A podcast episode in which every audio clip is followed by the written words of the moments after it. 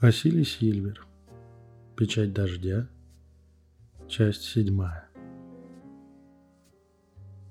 По низкому подмосковному небу идут нескончаемым потоком тучи. Они ведут себя сдержанно, давая хоть какой-то отдых от дождевого безумия последних недель.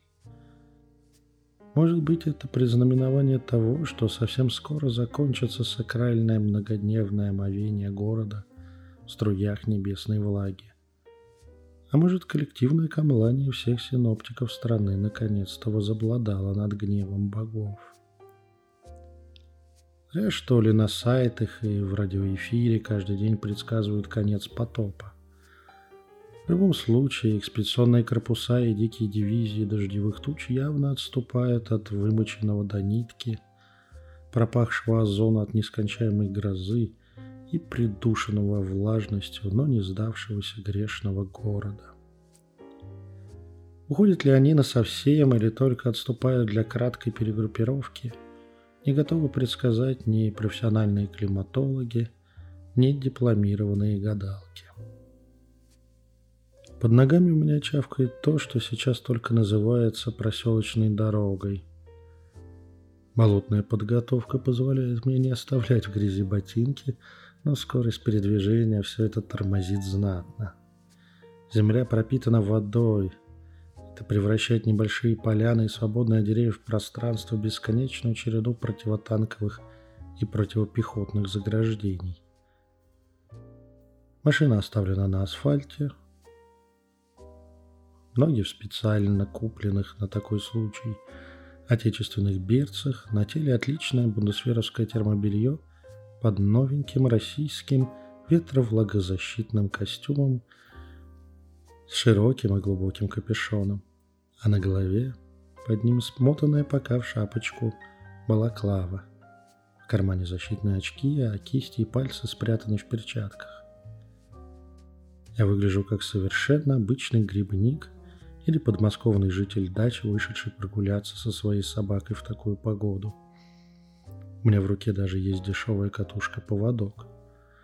Из всего неприметного среднестатистического образа выбивается только черная сумка на плече с отвратительно розовым Микки Маусом во всю внешнюю сторону. Тому больному дизайнеру, который придумал лепить такой принт на дешевые, худшей китайской вьетнамской работы сумки из убитого дермантенка, надо памятник поставить. Встретишь человека с такой сумкой, и в памяти ничего не останется кроме этого бешеного мышонка кислотных цветов. Или это по заказу китайских спецслужб производят. Тут даже морок не нужен. Словесный портрет составить будет невозможно в принципе. Мужик с Микки Маусом. И все тут. Сейчас социалистическая азиатская версия символа загнивающего капиталистического мира прикрывает собой весь мой магический став, заботливо сложенный в черный выкидыш швейного производства Китая или Юго-Восточной Азии. Моя теперь уже реальная оперативная звезда движется параллельным курсом, но в нематериальной форме. Хорошо им иродом. А мне месить это сраное болото еще минут сорок. К дому Володьки Крота мы подходим со стороны ворот. Как же мне нравится в таких ситуациях привычка отечественных крутарей ставить свою дачу-замок за большим забором – еще и в отдалении от основной группы домов поселка. Скорее всего, во всем дачном товариществе нет ни единой живой души. Малое удовольствие мокнуть за городом, когда выход в собственный двор можно приравнивать к тренировке спасательных служб. Но береженого и боги укрывают. Пустынное раннее утро подмосковного дачного поселка ничем не отличается от любого другого за последние недели – разве что отсутствием водопада с небес. Он как раз сейчас нам пригодился бы, ну, ой. Я стою под мауроком, отводящим от меня глаза, уже натянутый на лицо балаклаве. Мои глаза, опять заигравшие неестественным голубым блеском, спрятаны под желтыми тактическими очками. Прислонившись к дереву в метрах в 50 от ворот, я почти сливаюсь с ним для большинства внешних наблюдателей. К чему, к чему, а к раздолбайству и тупости я все-таки привыкнуть не могу. Как будто не на постсоветском пространстве я вырос. Ну, как, темные боги, скажите, как человек, который уже столкнулся с реальностью нечистой силы и даже использует ее в целях незаконного обогащения, может быть настолько обеспечен? Я тут готовлюсь ломать и вскрывать магическую защиту бандитского логова, поставленную хотя бы тем же покойным кактусовым наркушей шаманом, а мне такой плевок в лицо. Ок, перепроверяю еще раз. Может, мне не хватает чувствительности? Но нет, все так, как показал скан с первого раза. Дом Володьки Крота был абсолютно не защищен магически и энергетически. Это слепошарое млекопитающее даже осветить его нормально не удосужилось. Это ему бы не помогло, но блин. И это у нас властелин, нечисть и похититель девушек. Он бы еще физические ключи от дома повесил на гвоздик снаружи ворот. Я даю знак своим ужастикам, что все чисто, и по привычке шепчу – Работаем. 1-4, пошли. Невидимые обычным взглядом монстры с легкостью ныряют на участок работорговца сквозь бесполезный трехмерный забор. Понеслась душа в рай.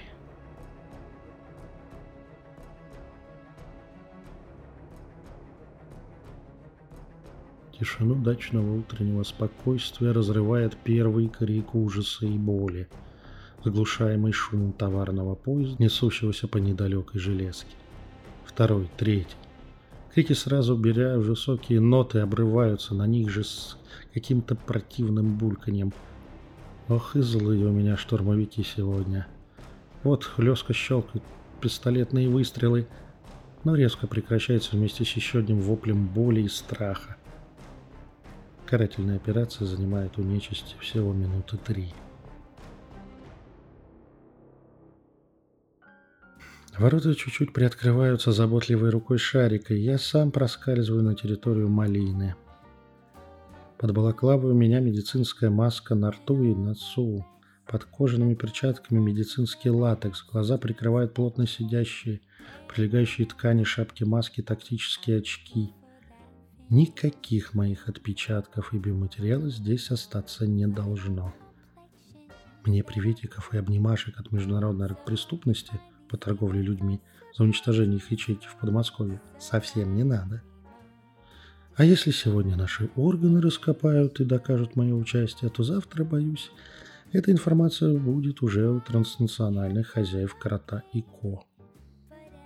Я маг, а не спецагент, потерявший память и здравый смысл. Я спокойной походкой иду к дому крота, перебаривая внутреннее нежелание туда входить. Я примерно представляю, на что способна обозленная и поголовно хищная группа этих мистических существ. Смотреть на это воочию мне не хочется. Но поручать выведение девицы с подвала, дуреющей от мести крови и человеческой плоти и энергии смерти нечисти, не стоит. Где-то на задворках сознания крутилась ироничная издевательская мысль. Ты решил привлечь нечисть к разборкам с бандитами и стать спасителем самолично. Я не просто скинул адрес отцу Ольги. Теперь терпи смотри, не отворачиваясь. И не оправдывай себя тем, что вдруг бы этих сволочей, торгующих женщинами, как с котом, выпустили бы за взятку, если привлечь полицию. Ты сам взял на себя право отдать их на растерзание – нечеловеческим тварям-каннибалам. И даже не знаешь, были ли невинные люди в этом доме. Я приостанавливаюсь, входя в дом через еле открывающуюся, выгнутую ударом изнутри стальную дверь.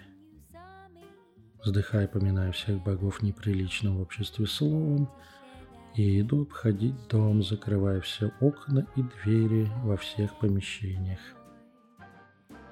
путешествии по дому меня встречают картины одна жутче другой. Вот частично обглоданное тело молодого бойца, тянувшегося в последнем рывке своей жизни к автомату, валяющемуся рядом. Над ним уже поработал кто-то из морлоков, выев самое вкусное. Вот человек с валяющимся рядом пистолетом, пускающий пузыри в агонии, неспособный кричать с вырванными голосовыми связками. Его руки и ноги перетянуты жгутами от кровопотери и просто отсутствуют, срезанные острыми когтями довольного и сыто улыбающего слепого обманщика. Бывший школьник делает движение когтем и добивает свою жертву. Кровавая нечисть помнит, что долго мы здесь не можем останавливаться. На другом этаже меня встречают выбитые из пинка двери в комнатах и залитый кровью коридор. Пронзенные насквозь двое любовников в кровати, пробитые в момент соития рукой шарика Пустолицева.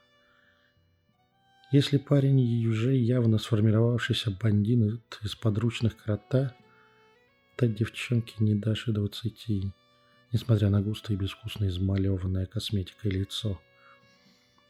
В другой комнате женская голова аккуратно поставлена на столик, а рядом на диване ее полуобнаженное после сна тело лежит, ее вкушает даже с каким-то достоинством и приличием, уже не кажущейся миловидной девушка Мурдлок. Она ловко работает здесь же найденной финкой, отобранную женщину, вынимая самое вкусное и питательное из вчерашней хозяйки жизни. Это гражданская жена хозяина дома. Несколько просто убитых парней-бандюганов в коридоре, которые решили в безвыходной ситуации дать последний бой нечисти на коротке, выигрывая секунду для ухода своего бригадира. Их рвали на части хлесткими ударами заострившихся пальцев, как лезвиями прорезая плоть и кости. Впечатление, что защитников дома просто расплескали по стенам и потолку коридора. Мои ноги скользят по кроваво-нечистотной массе на полу. На пороге кабинета валяется разрубленный пустолицем надвое автомат Калашникова. Срез идет прямо по ствольной коробке. Мне не хочется поднимать глаза. Но я делаю усилия. Скулящий на одной ноте крутарь Крот с полным безумием в своих глазах, рыдая и плюясь кровью, держит на руках труп мальчика лет шести – своего сына. Он только что задушил его под принуждением воли могущественной нечисти. Я понимаю, что он видел и понимал все, пока его руки сами сжимали хрупкое горло, не ломая шею, а медленно и неотвратимо лишая жизни собственного ребенка. Ему не хватило полуметра до спасительного окна – Пустолицый специально дал ему возможность испытать сначала надежду, а потом полное бессилие. Психолог хренов. Я обошел стол, безумного владыку нечисти, начавшего отгрызать себе пальцы, и внешне спокойно закрыл окно, повернув вниз ручки на стеклопакетах, как и в каждой комнате дома. Выходя из кабинета, я безразличным тоном кинул через плечо, пряча сжатые в кулаки руки на груди. Не затягиваю, у нас осталось мало времени. Сзади ответом мне стал резкий хруст шейных позвонков. Голова крота прокрутилась на 360 градусов под действием собственных мышц шеи. Камера с девушками была в подвале. Рядом с закрытой шумопоглощающей дверью было расположено еще около десятка таких же открытых камер. Отличная тюрьма, загон для живого товара, голов на двадцать. Чуть не ломая пальцами жесткий металлический засов, погнал таки заразу в двух местах, ну и хрен с ним. Я открываю дверь. Четыре огромных глаза на двух исхудавших и грязных лицах смотрят на меня со страхом, но и с надеждой. Я вдруг пересохшим голосом командую. Все вещи с собой на выход. Вас ждут родные. Он пришел! Он пришел, Кристина, он пришел! Она трясется в истерике, повиснув у меня на груди и руках, совсем невесомая и хрупкая, как хрустальный бокал.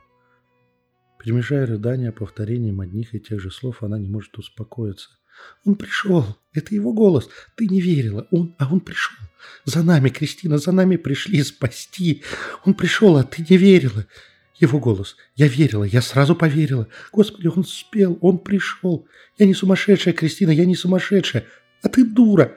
Но тебя он тоже спасет. Его голос. Я верила. Кристина сидит, зажав руками лицо, пряча слезы, и только вздрагивает от каждого схлипа. Вот на что я не рассчитывал, так это на такую бурную реакцию освобождаемых. Ольга действительно уже была на краю помешательства, одновременно за похищение, многодневного стресса и прорезывавшегося тонкого видения и слышания.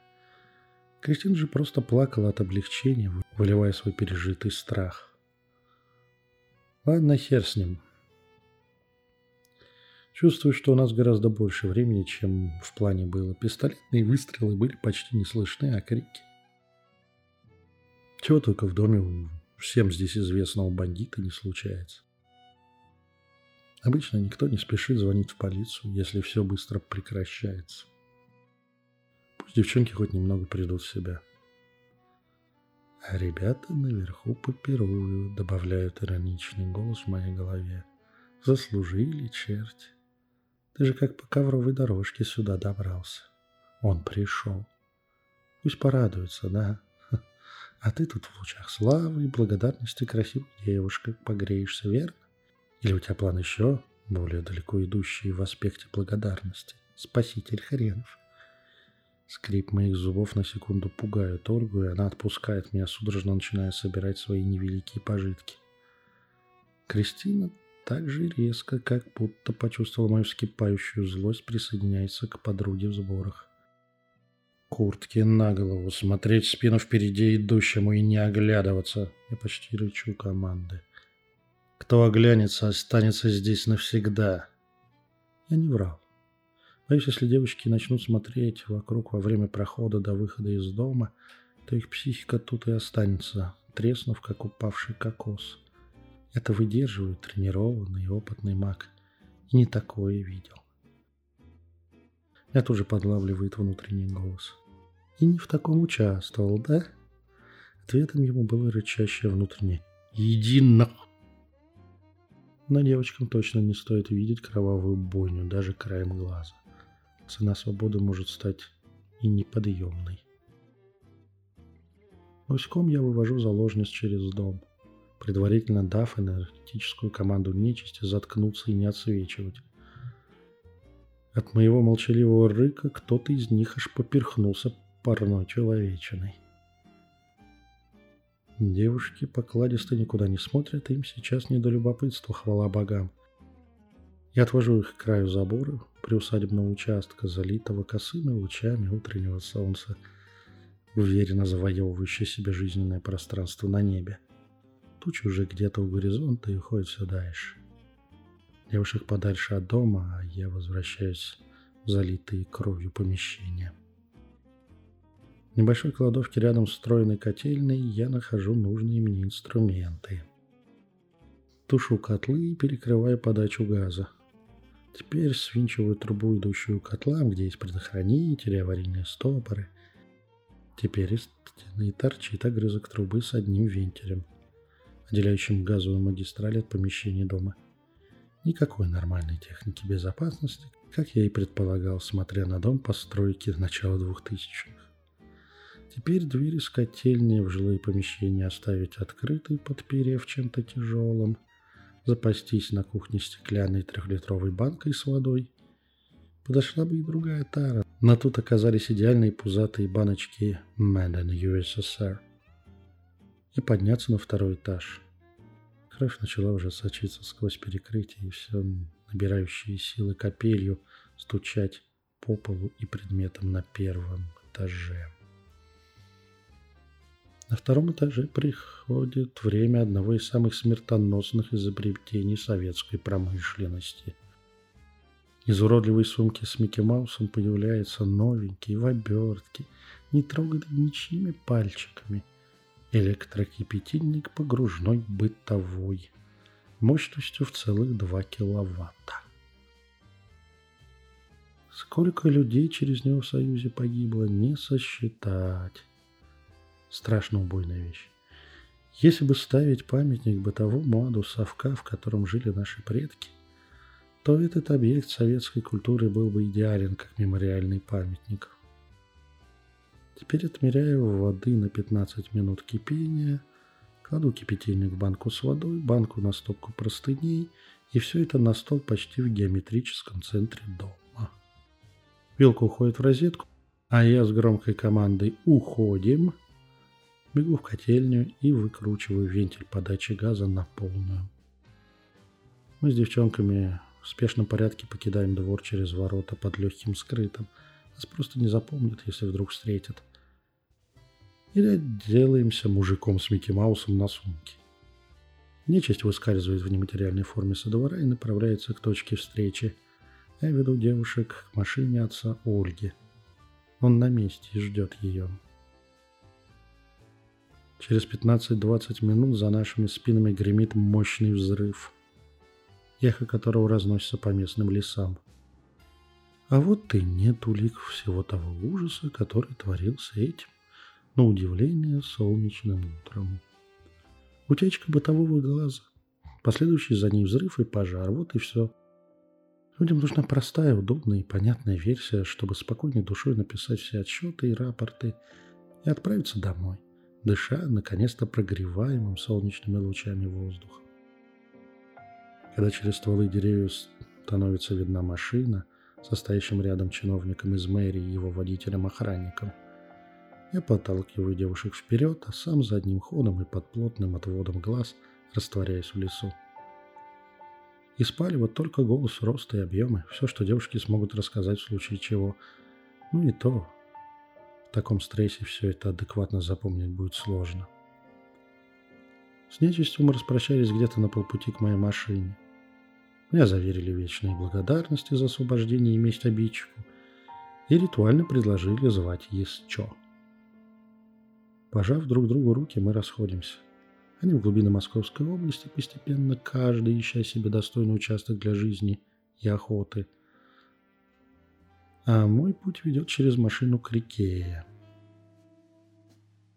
Переодеваюсь и складываю ношенную в доме крота одежду большой бумажный пакет – ну, уходит все. Берцы, ветры и влагозащитные штаны и куртка, балаклава, медицинская маска, перчатки из латекса и перчатки из кожи, несчастная пустая сумка с наркомышонком розового цвета и даже защитные очки. Все, на чем могла остаться хоть крупинка из дома крота, в пакет. А сам пакет обкладываю сухими, заботливо привезенными дровами специально окопанном кострище на берегу местной речки. Провожу все положенные ритуалы с дарами лешему и водяному. Пусть не серчают хозяева, что я тут костерок разожгу и чуток оттуплюсь. Они с благодарностью принимают подарки и уважения. Я, наконец, подпаливаю костер со всеми уликами. Хорошо, что солнце уже вовсю наверстывает на небе потерянные из-за дождя последние дни теплого осеннего месяца – августа. Я сажусь в туристическое кресло, расстегнув на груди и пузе немецкую полевую парку. Достаю сигареты, откидываюсь на спинку с кайфом, втягиваю первую от начала операции сигарету. Потом я уничтожу сам пепел и огарки улик.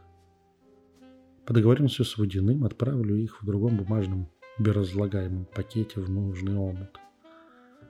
Потом придет СМС от метромена, что клиент подтвердил получение груза и начал перевод денег. Потом уже сумма с многими нулями полетит из нескольких офшоров, дробясь по дороге на маленькие кусочки, сливаясь с другими такими же и вновь отделяясь через сотни фирм и счетов, почти случайным образом оседая постепенно на моих счетах я подтвержу получение гонорара. Потом вместе с благодарностью отца спасенной девочки мне прилетит через метр связного фотография девичьей комнаты, где над столом висит распечатанная на три точная копия моего Микки Мауса с азиатской сумки. С девочкой работают лучшие врачи и терапевты, но она все равно каждый вечер перед сном Розовому кислотному мышонку рассказывают, как прошел ее день, и спрашивают совета, делятся переживаниями. Все это будет потом. А сейчас я курю свою первую сигарету и позволяю солнечным лучам смывать, счищать, сдирать с меня отвратительно въевшуюся печать вечного дождя. Лишь только притихший внутри ехидный голос шепотом напоминает. Скоро опять пойдет дождь, снег или что-то еще. А телефон разорвет сигналом риктона. Мак сделал свое дело. Мак должен уйти хотя бы на время. Конец.